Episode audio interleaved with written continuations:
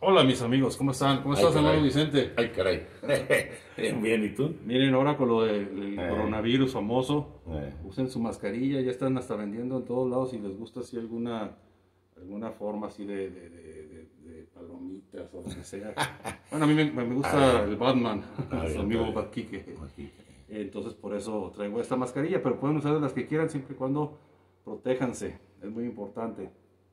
Entonces ahora con mi hermano Vicente vamos a platicar. ¿No le pusiste el micrófono, no le hace? No, no, no, no pasa nada. Ah, bueno. Aquí estamos se oiga muy, bien, hay que hablar fuerte. muy cerca, sí. Ok. Este, bueno, entonces, eh, hermano Vicente, me gustaría que nos platicaras del mundo, del demonio, de la carne.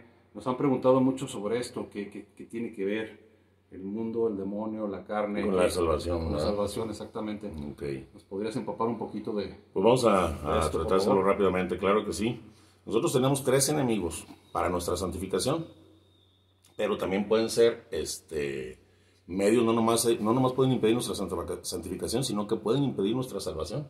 O sea, pueden ser enemigos que nos lleven a la condenación eterna. Estos son el mundo, el demonio y la carne. Cuando decimos el mundo, no quiere decir el planeta, porque mucha gente, no, pues el mundo lo hizo Dios, sí, yo lo sé, o sea, hablando del mundo en sí, sino quiere decir el pensamiento y el ambiente anticristiano en que viven muchas personas que han sacado a Dios de sus vidas, que, este, que le han dado la espalda al Creador, al que los creó, y se han ido corriendo atrás de las criaturas. El Creador los puso aquí, y el Creador espera volteando las manos a que volteen hacia con él. No, se van corriendo unos atrás de otros, atrás de las criaturas. Se van corriendo detrás de sus gustos, se van corriendo detrás de sus placeres. A eso es a lo que le llamamos el mundo, cuando nos referimos al mundo. Estas personas que llamamos mundanas han hecho sus máximas, totalmente contrarias a la ley de Dios. Ellos exaltan la riqueza, se exaltan los placeres, eh, exaltan la violencia, el fraude, el engaño, y usan la libertad como un pretexto nada más para entregarse a toda clase de excesos y a toda clase de pecados. Para ellos, por ejemplo, el ladrón es un hombre muy hábil para los negocios. Ah, qué inteligente, qué, qué hábil para los negocios es. El seductor es un hombre, pues es un hombre alegre. El seductor es un hombre alegre, ¿verdad?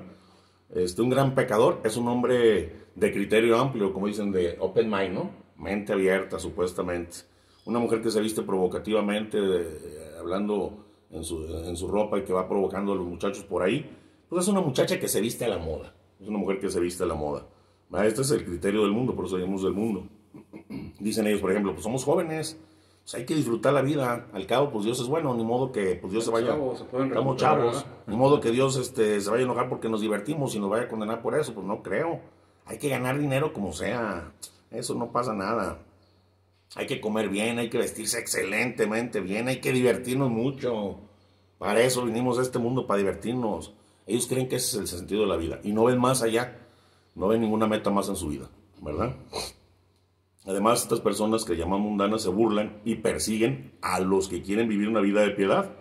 Ellos están en contra, pues lógicamente, como decía, de la vestimenta decente, contra los espectáculos morales, contra la honradez, contra el matrimonio, contra la vida cristiana, contra la vida familiar. Están en contra de la obediencia de la juventud, sobre todo principalmente. Que los jóvenes no deben de obedecer a sus padres, ¿verdad? Y por eso, pues buscan diversiones y placeres cada vez más inmorales. Y esto pues los encuentran fácilmente en todos lados, en los cines, en los teatros, en los bailes, en los centros de perversión, en las playas cada vez más inmorales en la manera en que se visten, ¿verdad? A ellos les agrada mucho pues todo lo que son novelas, este, revistas que traigan cosas de, de sensualidad, modas indecentes. Igual les agradan las conversaciones indecentes, frases de doble sentido, se divierten mucho con todo eso. Todos cuates que cuentan chistes pelados y frases de doble sentido, eso les divierte, les exalta, ¿verdad? Estas personas solo viven para el placer y para la diversión y causando un escándalo y un problema para los demás, porque hoy es difícil, por ejemplo, salir a la calle, no sé si te ha pasado, salir a la calle sin ver un espectacular indecente, sin abrir un periódico y ver cosas indecentes, pues no puedes ver un, un escaparate en una tienda sin ver cosas indecentes, no puedes oír una conversación sin que aparezca el doble sentido, y en todo esto siempre encontramos incitación al pecado. Aquellos que te quieres cuidar, pues ya estás en el mundo, pero al vivir en este mundo, pues por todos lados te bombardean con la sensualidad, ¿verdad? Ahora, ¿cómo podemos huir de esto? Pues mucha gente dirá, pues salte del mundo, ¿ah? Salte del mundo, pero pues bueno, la mayoría no tenemos, no tenemos vocación de, de ermitaños, ¿verdad? Y nos decía nuestro Señor, este, que tenemos que ser del mundo, pero sin ser del mundo. Padre, no te pido que los saques del mundo, sino que los preserves del maligno, ¿verdad? Entonces tenemos que vivir en el mundo sin renunciar, aunque estemos en este mundo, a santificarnos, haciendo caso al Espíritu Santo, que nos dice siempre, El que ama el peligro morirá en el peligro, ¿verdad? ¿Qué es lo que debemos hacer entonces nosotros? Pues bueno, huir de las ocasiones de pecado y renunciar a esos espectáculos indecentes que excitan las pasiones bajas del hombre, ¿verdad? O del, del hombre me refiero a hombre y mujer, Y no debemos de creerle a los mundanos que dicen, ¿cómo te vas a privar de todo esto? Esto es exagerado. Este, vas a pagar un precio muy alto por salvarte, vas a renunciar a todo lo bueno que tiene la vida por salvarte. No debemos de hacer caso a eso. Esto no es cierto porque a nada renuncia el que deja todo por Dios, a nada. Solo a los tontos les parece que es caro dejar todo ese tipo de cosas para alcanzar la santidad, porque la santidad nos va a llevar a la felicidad eterna, la vida eterna y la felicidad eterna. Y digo que a nada renunciamos cuando renunciamos a todo esto, porque menos que nada, menos que nada, son todas las cosas juntas y todas las criaturas juntas comparadas con Dios, menos que nada. Entonces no estamos renunciando a nada, por eso digo a nada, porque son menos que nada comparado a Dios. También debemos nosotros para este para luchar contra el mundo, alimentar nuestra fe, instruirnos cada vez más, visitar los sacramentos, ir avivando esa semilla que se nos dio de vida en la gracia santificante haciendo que crezca en nosotros. Y una vez con esta fuerza, oponernos a las apariencias falsas del mundo, a todas sus máximas, a sus halagos, a sus seducciones, a sus placeres, a sus diversiones, a sus escándalos y a todos sus malos ejemplos que nos ponen. ¿Verdad? ¿Por qué? Porque sabemos que todo esto es vanidad. Vanidad. ¿Por qué vanidad? Porque el mundo terminará y con él terminarán sus placeres. Nada hay ni existe estable bajo el cielo, nada, nadie estable. Todo pasa y se desvanece, así como el humo de un cigarrillo pasa y se desvanece. Solo Dios no cambia, solo Dios es eterno y junto con Él estará para siempre su verdad, su palabra, su justicia y todos aquellos que hayan cumplido su voluntad. ¿Verdad? Otra cosa, no debemos tener respetos humanos. No nos debe importar el qué dirán los demás, qué van a decir. Esto es una actitud muy indigna de un cristiano. ¿Verdad? No la debe tener y ofende también a Dios esta actitud. Muchos hoy, por no disgustar a los que viven en pecado, niegan la ley de Dios y les da pena que los vean como discípulos de Cristo. Pero acordémonos de nuestro Señor que nos dice, negaré delante de mi Padre aquellos que me hayan negado delante de los hombres. Por eso debemos tomar una actitud hoy firme y clara de nuestro amor a Dios y que a nadie le quepa la menor duda de nuestras intenciones, ¿verdad? Y no tengamos miedo, porque aunque nuestro Señor nos dice que el mundo nos odiará y perseguirá por causa de su nombre, cuando el mundo ve a alguien firme, decidido, con una actitud firme, lo deja en paz. ¿verdad? El mundo, los ideales del mundo, solo van contra los cobardes, contra los inseguros, para ver, pues dicen esto, a mejor si logramos convencerlos y para traerlos con nosotros, ¿verdad? Por eso la mejor manera de vencer al mundo es no retroceder ni un paso, ni un centímetro, renunciando para siempre a sus máximas y a sus vanidades que vimos anteriormente, ¿verdad? Bueno, perdón, voy a tomar tantita agua. ok. Ahora el demonio.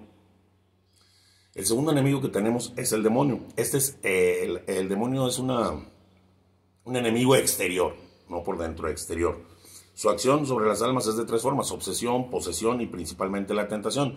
Posesión y obsesión es un tema muy largo y, como la función más grande del, enemigo a través de la bueno, la posesión no porque no, no, no ejercito nuestra voluntad, pero a través de la, de la obsesión y a través de la tentación es llevar al hombre a que peque. Vamos a hablar principalmente de la tentación, ¿te parece? Ya hablaremos otro tema sobre la obsesión y la posesión y sus diferencias.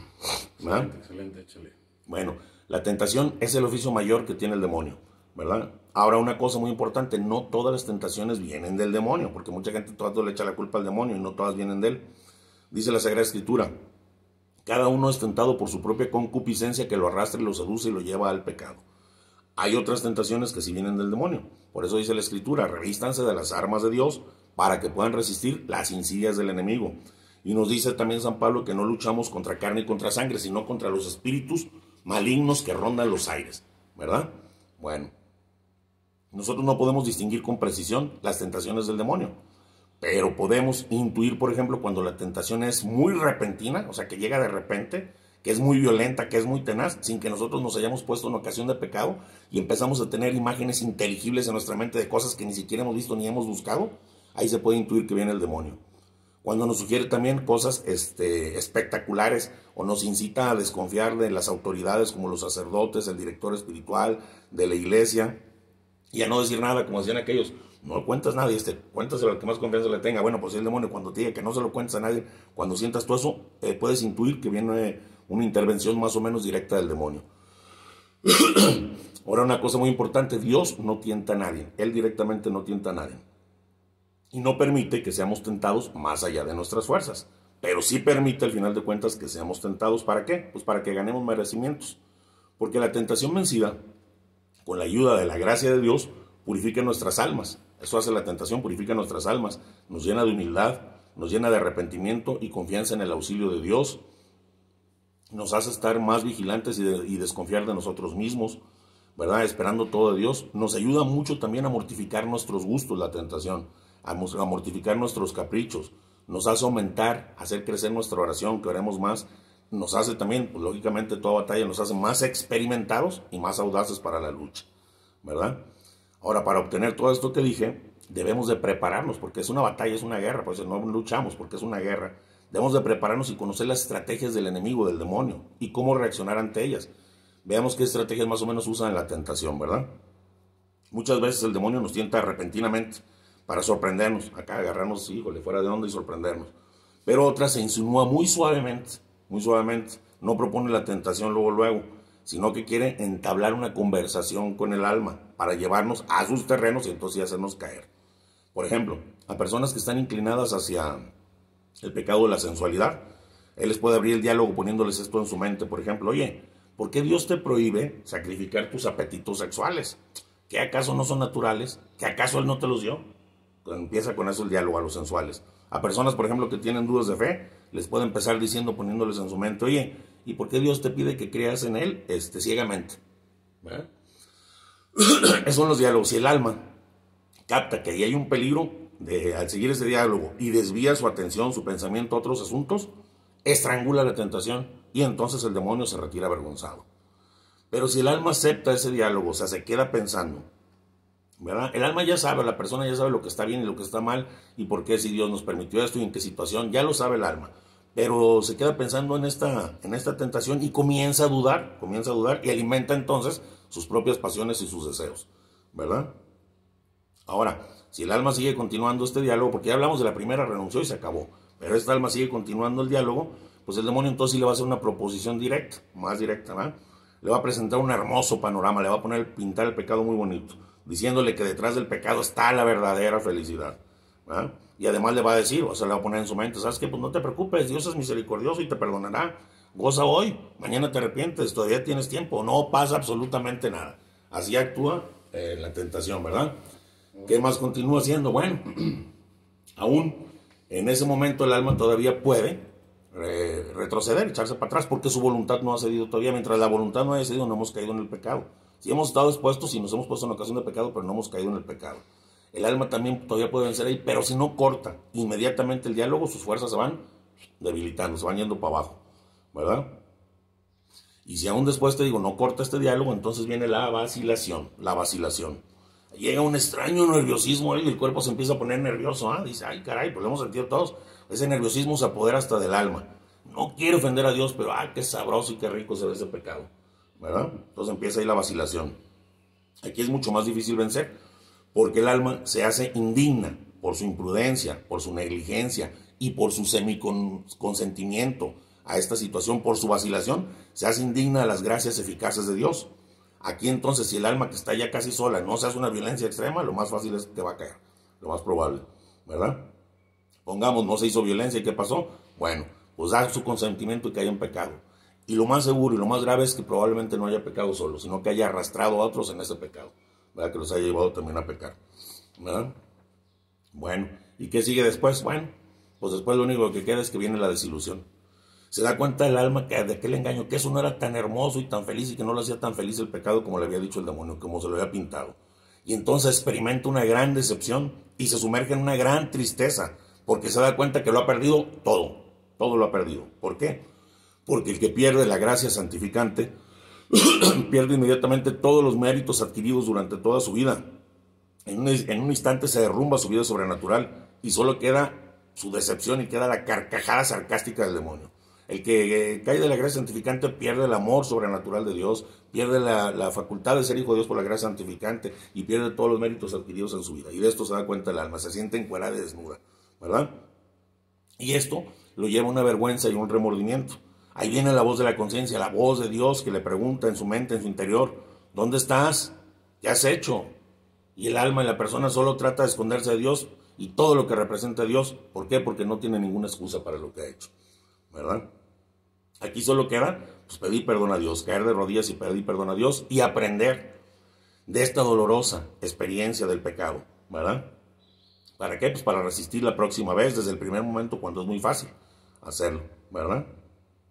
Debemos de ver, por ejemplo, rápidamente qué debe hacer el alma antes, durante y después de la tentación. ¿Qué puede hacer el alma antes, durante y después de la tentación? Bueno, antes, la estrategia nos la dio nuestro propio Señor Jesucristo. Velen y oren para que no caigan en tentación, ¿verdad? Esa nos la dio, eh, la dio nuestro propio Señor Jesucristo. Hay que cuidar mucho el sentido de la vista, sobre todo, y el sentido de la imaginación. Eso se llama velar. Y renovar nuestro propósito firme de no pecar hay que combatir la ociosidad, que es la madre de todos los vicios. Y no debemos de abandonar nunca nuestro puesto de guardia. ¿Verdad? Ahora, eso es velar. Pero no basta solo velar, por eso velen y oren. Hay que orar también, porque toda tentación ocupa una gracia eficaz de Dios para vencer. ¿Verdad? Y estas gracias eficaces las obtendremos por medio de la oración. Por eso nuestro mismo Señor Jesucristo nos enseñó a orar diciendo, no nos dejes caer en la tentación. Hay que pedirle a nuestro Señor que nos dé, que nos dé una gracia eficaz a Dios Padre, a través de nuestro Señor Jesucristo. bueno, es muy bueno también invocar a nuestra Santísima Madre, la Virgen María, que ella aplastó la cabeza de la bestia infernal, de la serpiente infernal, ¿verdad? Y hay que invocar también a nuestro ángel guardián, porque uno de los oficios del ángel guardián es defendernos contra los asaltos del enemigo, del demonio. Eso es antes, durante la tentación, ahora que hay que hacer durante la tentación. Aquí no queda otra más que resistir, resistir y resistir. Resistir durante la tentación. Bueno, esta resistencia también puede ser directa, puede ser indirecta. La directa se enfrenta directamente contra la tentación, haciendo lo contrario. Por ejemplo, debemos empezar a hablar bien de alguna persona cuando nos sintamos tentados a hablar mal de esta persona, ¿verdad? Debemos dar una limosna grande cuando sintamos que somos codos y que nos cierra la mano la tentación. Debemos prolongar la oración cuando nos pone la tentación, ay, qué fatiga, qué cansancio orar, a hacerlo lo contrario. Hacer un acto público de fe, diciendo yo amo a Dios y que todo el mundo se dé cuenta cuando tenemos muchos respetos humanos y la tentación es, ay, que no te vayan a escuchar que está rezando el rosario Tienes que hacer lo contrario a la tentación, ¿verdad? Esa es la, lucha directa, la resistencia directa. Y la indirecta, esta no se enfrenta directamente contra la tentación, sino que se aparta de ella, distrae su mente en otras cosas. Y esto es muy recomendable sobre todo para las tentaciones contra la fe y contra la castidad, en las que no conviene la lucha directa, porque si estás en la lucha directa, puede, por estar pensando en ellas, puede aumentar la tentación. ¿Sí me explico? Estás pensando en las cosas, ahí no, ahí mejor cambia tu mente y piensa en otra cosa distinta. Es bueno que ejercitemos la imaginación y que ejercitemos la memoria para apartarnos de la tentación. Por ejemplo, podemos recorrer mentalmente eh, las direcciones de nuestros amigos, sus teléfonos, los nombres de unos pueblos, los nombres de ríos y lagos de México, acordarte de lo que hiciste en la escuela, cómo te preparaste eh, de cierta materia. ¿Sí me explico? Repasar todo intelectualmente para quitarte la tentación. ¿Verdad? Ahora, a veces de todos modos, con todo esto la, la tentación no desaparece luego, luego. Pero no tenemos que desanimarnos. Y es que esto prueba que el alma, que no hemos caído aún pues en la tentación, ¿verdad? Y cada nuevo asalto que nos venga, que sea rechazado, por nosotros es un nuevo mérito y fortalece nuestra alma también para la próxima lucha, ¿verdad? Ahora, cuando esto es muy insistente, muy insistente, muy insistente, no se puede quitar de ninguna manera, es muy bueno decírselo a nuestro confesor o a nuestro director espiritual, ¿verdad? ¿Por qué? Porque tentación declarada está ya medio vencida. Por eso, ¿cuántas es lo que más confianza le tengas, ¿verdad? Como dice el dicho. Bueno, ahora y después de la tentación, ¿qué debemos de hacer? Bueno, después de la tentación hay tres situaciones. Aquí pudieron pasar tres cosas. O caímos, o no caímos, o no sabemos si caímos o no caímos. ¿Sí me explico? Bueno, si vencimos, por ejemplo, fue solo por la ayuda de Dios, con nuestra voluntad, pero con la ayuda de Dios. Entonces, ¿qué tenemos que hacer? Pues agradecerle a Dios y pedirle que nos dé también su gracia o auxilio para las próximas ocasiones. Si caímos, pues no debemos desanimarnos. Pidamos perdón a Dios, y hagamos el propósito con su ayuda de no volver a pecar, el propósito de enmienda. Si la caída fue muy grave, vayamos a la confesión y aprovechemos esta experiencia para, para poder redoblar nuestra vigilancia, para poder seguir luchando. Ahora, si nos queda una duda, ahí no debemos de examinarnos luego, luego, porque provocaría otra vez la tentación. Si me explico, oye, me cayó, no fui yo tentado, no, y vuelves a regresar con la tentación a la mente. Dejemos pasar un tiempo es lo normal. Y cuando estemos tranquilos, nuestra conciencia nos lo va a aclarar.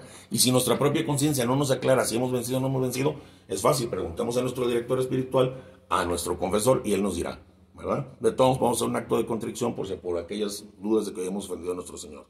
Ahora, la última, lucha contra la carne. bueno, mundo y demonios son enemigos externos, pero tenemos un enemigo interno más terrible y es nuestra propia carne. Ella se convierte en el mayor enemigo por dos cosas, por el miedo que tiene el sufrimiento, nuestra propia carne, y por nuestro afán insaciable que tiene de gozar la propia carne. El miedo al sufrimiento es el mayor obstáculo para santificarnos, pero la ansia insaciable de gozo que tiene nuestra carne puede comprometer nuestra salvación eterna, nos puede llevar a la condenación, ¿verdad? La sed insaciable de gozar es la tendencia que tenemos hacia la sensualidad, y esto se conoce como concupiscencia, que es el apetito del placer, de buscarlo, de buscar todo en todo nada más el placer. Y este apetito del placer reside, es, sensitivo y reside en el cuerpo, pero también de este apetito del placer participa el alma porque está unida al cuerpo. ¿verdad? Cuando goza el cuerpo, también el alma siente que goza, porque está unida. Ahora, ¿el placer es malo? No, porque muchos dicen, el placer no es malo porque el placer corporal, no es malo. Si me explico, Dios no lo dio para facilitar y estimular algunas actividades específicas, como por ejemplo nuestra conservación y la conservación de la especie. La cosa es que después del pecado original, se rompió el equilibrio que sometía a la razón este, nuestros apetitos interiores. Nuestros apetitos interiores estaban sometidos a la razón, pero eso se rompió después del primer pecado. Y por eso ahora el apetito del placer se impone por encima de la razón y nos lleva al pecado, por encima de nuestra inteligencia y la razón. ¿Verdad? Ahora decimos que existe un placer bueno, sí, que Dios lo puso, y un placer malo, sí. Aquí el problema es poner el límite que separa lo bueno de lo malo, ¿verdad? Por eso, la mortificación cristiana nos aconseja privarnos de cosas buenas, cosas lícitas, para fortalecer nuestra voluntad y prepararnos para poder hacer el bien. Porque aquel que renuncia fácilmente a lo que es lícito y es bueno, pues renunciará fácilmente, con mayor facilidad, a lo que es ilícito o a lo que es malo, ¿verdad? Y es que el bien siempre se ve amenazado si se acerca a los límites del mal. Hasta aquí puedo, hasta aquí puedo llegar, está bien, hasta aquí puedo llegar. Mientras más te acercas a los límites del mal, más se arriesga el bien, ¿verdad? Bueno, las pasiones que más nos esclavizan en cuanto a la carne son las más necesarias, como te para la conservación de, nosotros mismos y de, la especie. ¿verdad? Y esto pues es el alimento y el sexo, el alimento, la bebida y la sexualidad. Las demás pasiones están casi siempre sometidas a estas dos, ¿verdad? En estas dos pasiones, sobre el alimento y la sexualidad, el placer, solo, la concupiscencia, perdón, solo busca el placer, no busca otra cosa, y el gozo que producen, sin importarle el fin para lo que fueron creados, para lo que fueron hechos, ¿verdad? Y entonces ahí, si la razón no nos mantiene los límites de esos apetitos, puede conducirnos a la ruina del hombre y a la ruina de la propia especie, ¿verdad? Y es que no hemos visto, muchos hombres se ve que en lugar, a mí me ha tocado ver, el está conmigo mismo, en lugar de, de, comer para vivir, viven para comer. Viven para comer al revés. Incluso hay gente que come nada más por necesidad, pero a veces este, es engañada por el placer y va mucho más allá de los límites y este y es la misma concupiscencia que lo lleva más allá de los límites en la comida y en la bebida, porque la concupiscencia no sabe dónde termina la necesidad, nunca va a saber. Ahora otra cosa, estos dos placeres, que estamos hablando, que es la gula y la lujuria, que es sobre la, sobre ¿cómo se llama? lo que necesitamos para poder sobrevivir, que Dios le puso gozo para que tengamos que comer naturalmente y para que tengamos que tener eh, reproducción cuando, eh, y tengamos esta especie, generemos hijos, eh, lo convertimos en gula y en lujuria. ¿Sí me explico? Por el desorden. Esta gula y esta lujuria son la antesala de, de todas las demás este, de todas las demás concupiscencias. Y la gula precisamente es la antesala de la lujuria. Fíjate, van muy unidas. La gula y la lujuria van muy unidas. ¿Verdad? Estas son enfermedades que contagian también a nuestro espíritu. Y debemos luchar de ellas, pues de la manera, por ejemplo, con sobriedad, con templanza, con abstinencia y con el ayuno. Eso es muy importante para poder luchar contra ellas. Bueno, estos apetitos desordenados no solo impiden la santidad, como dijimos al principio, sino que son peligro para salvarnos. Y es que cuando el hombre se abaja hacia el fango, es contrario a la perfección cristiana, que es que la perfección cristiana separa al hombre eh, de los animales elevándolos a la unión con Dios. ¿Sí me explico? Nosotros ya no somos animales, somos hijos de Dios. Hemos tenido una participación de Dios en nuestra naturaleza, ¿verdad? Bueno, entonces estamos muy, muy lejos, muy arriba de los animales. El hombre sensual no solo no puede estar unido con Dios, porque mucha gente, el hombre sensual, o sea, que vive en la sensualidad, no solo no puede estar unido con Dios, sino que hay otra cosa, pierde todo, todo el sentido de las cosas divinas, pierde todo el sentido. Y si conserva su razón o su inteligencia, es solo para cosas humanas y para satisfacer sus apetitos y sentidos con cada vez, cada vez más vilmente, ¿verdad? Para el hombre que es sensual, el mundo de la fe está totalmente muerto. No existe el mundo de la fe. Está prohibido el mundo de la fe. Porque no ven él más que imposibles en el mundo de la fe. Y por eso, por al ver en, en, el mundo de la fe todos estos imposibles y al rebajar su naturaleza humana al nivel de los animales, pierde tres conocimientos muy importantes. El conocimiento de sí mismo como hombre, el conocimiento de sus pecados y el conocimiento de Dios. ¿Verdad? Bueno. ¿Esta lucha cuándo va a terminar? Después de la muerte. Me dijo mi director espiritual. Le dije, estoy luchando contra eso. Me dijo, ah, pues prepárate porque tres minutos o una, perdón, tres horas después de tu muerte, mientras no se te va a haber quitado. Entonces hay que estar en una, esta lucha constante. Y sobre todo esta lucha es más violenta, como me pasó a mí. Cuando una persona que recién se convierte a Dios viene de un mundo de sensualidad, de pecado, es mucho más difícil dominarla. Y te vienen más ataques del demonio. Ah, pero no hay, que, no hay que asustarnos por eso. Siempre tenemos la gracia de Dios. Podemos luchar contra estos desórdenes de dos maneras, naturalmente y sobrenaturalmente, o sea, con la fe. Naturalmente, como lo dijimos, ¿cómo? Pues mortificándonos en las cosas lícitas, ¿verdad? No esperar a llegar al límite siempre, pensando, ay, cuando llegue al límite me voy a detener, ¿verdad? Decía San Clemente de Alejandría, pronto harán lo que no está permitido, los que hacen todo lo que sí les está permitido, ¿verdad? Un alma avanza muchísimo, muchísimo con la mortificación y además aumenta su propia salud física y su propia salud espiritual. Debemos mortificarnos en todos los sentidos, ¿eh? vista, gusto, oído, olfato y tacto, porque todo esto nos lleva a la sensualidad. ¿Verdad? Bueno, debemos quitarnos el miedo a sufrir, es otra cosa, quitarnos el miedo a sufrir. Nada contrarrestra más la sensualidad, como sufrir con calma, el dolor y aún imponerse eh, mortificaciones propias, ¿verdad? Así lo han hecho los grandes santos, todos los grandes santos lo han hecho así. Y la recompensa para ellos fue espléndida, porque llegó un momento en el que ya este, no podían sufrir, porque encontraban placer en el sufrimiento, entonces ya no podían sufrir.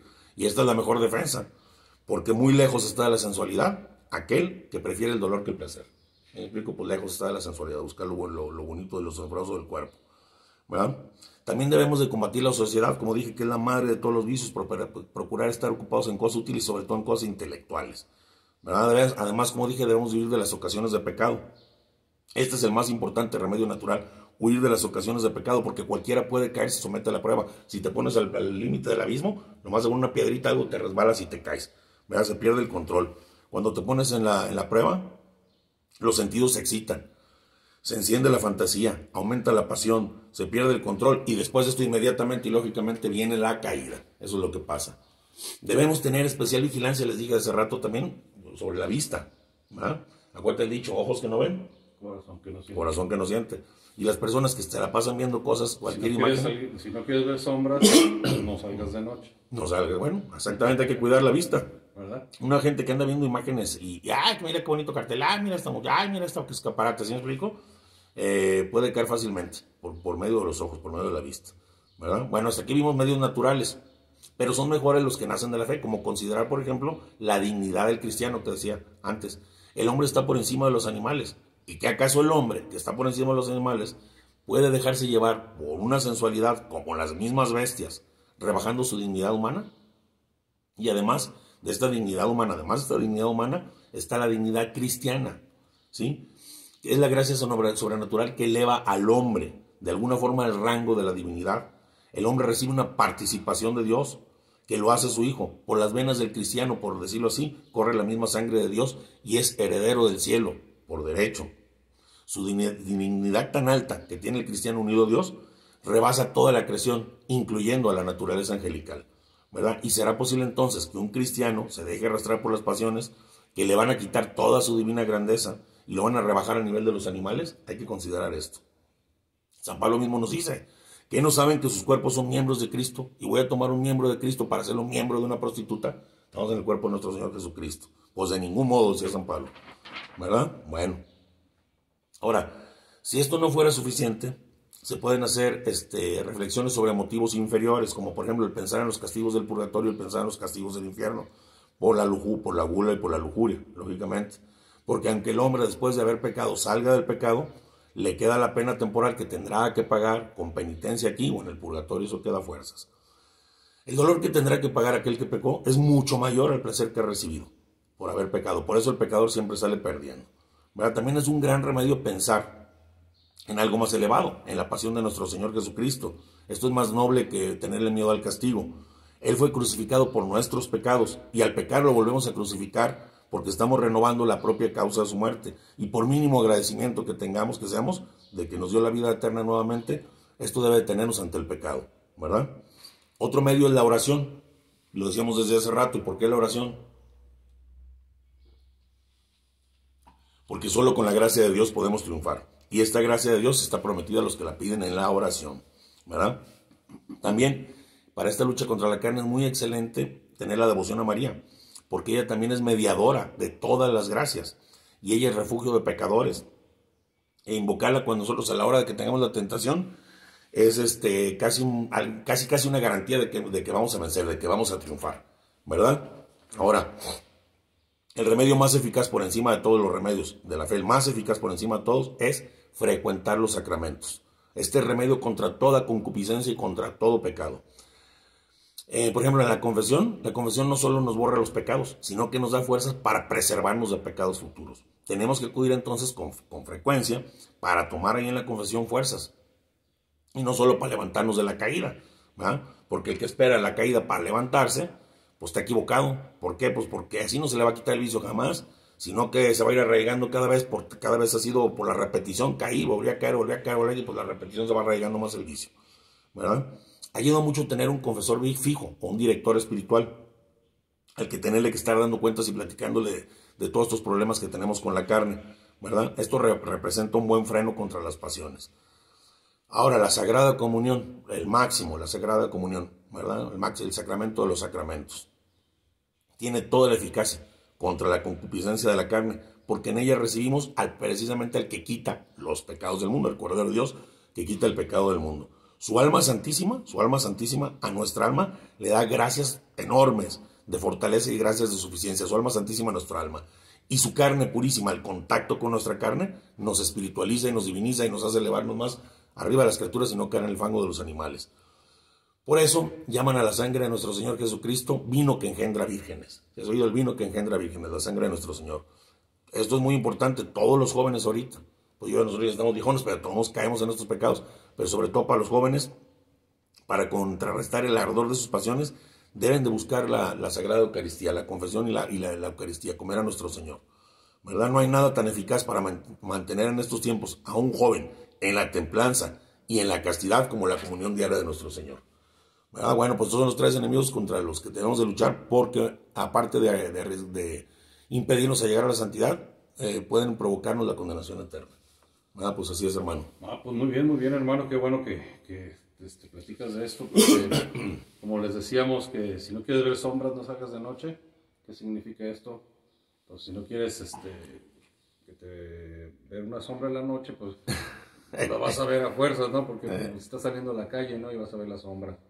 Entonces, si... Hay que cuidar todos los sentidos. Tú dices, no, si, si, tú quieres portarte bien y todo, y te pones a ver películas y revistas Bueno, es la ocasión del pecado. Y te empiezas, te empieza a entrar el, el, gusanito y empiezas a, a buscarlo y más. Y oír conversaciones eh, de puros amigos, juntos con amigos que platican puras peladeras, puros chistes, pues se excitan las pasiones, ¿eh? Siempre. Por el oído entran, por los ojos, por, por el olfato, por todos lados. está pues, peligroso siempre cuando son jóvenes piensan que el mundo es, se lo pueden, quieren comer a mordidas, ya cuando van creciendo van a, van viendo la realidad de la vida y de las cosas y ya se arrepienten. Lo triste es que hay jóvenes que mueren. Esa es la situación, se, cuando nos llega. contra de Dios, cuando nos llega. que no existe, eh, que, que, ellos son Superman y, que los que estamos locos somos los papás. O Batman. Su amigo Batman aquí. Que, ¿verdad? Ah, por cierto, Ahora que está lo de los, el famoso bichito este coronavirus, hay dos tipos de, de, ¿cómo le llaman? Cubrebocas. Cubrebocas, ¿sí? Estos son los que venden en el, tianguis. Por ejemplo, me lo voy a poner. Y ya no se oye nada. No, vamos a ver la prueba famosa del fuego, ¿sí? Tú andas con esto, ya te sientes muy seguro, traes tu, tu este, tu fijan? Lo apaga. Lo apagué. Entonces, ¿qué pasa? No tiene la suficiente protección para eh, si tienes el bichito o que entre el bichito a tu, a tu organismo. Este ya está más completo Eh, ya este, vamos a usar el, el famoso, la prueba del, del, del- del fuego, como le llaman, para ver qué tal, para que vean este, la diferencia. Ahí está, mira. No se pudo apagar.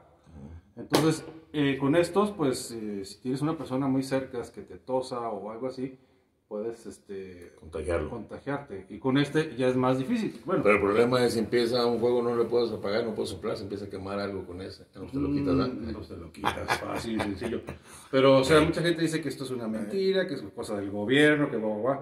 Ayer me asombró mucho un- una persona que es este eh, chofer, guardaespaldas de un Se amigo. va a acabar el tiempo, ¿eh? Sí, no le hace, no pasa nada, nos quedan tres minutos rápidamente. el chofer de un amigo y llegó muy asustado hablando de emergencias, que en la glorieta de los caballos eh, estaba una persona que se puso a toser, se dobló y cayó como mosca. Y dijo él que él no podía hacer nada por él, estaba hablando de emergencias, que por favor fueran, que él no pudo hacer nada, que estaba con su mamá y bueno, eh, que no quería que afectara a su familia esto, ¿no? Entonces, pues, será el sereno, será o si no, protéjanse, protejan a su familia, si van a salir, usen su cubrebocas, aunque sea de Batman, de, de Robin, lo que sea. Coman frutas y verduras. Exactamente. Entonces, este, protéjanse, mis amigos. Eh, como siempre, su amigo Quique, Y su amigo Chente. nos vemos. Un abrazote. Bye, bye. Hasta la próxima. Nos vemos. Bye.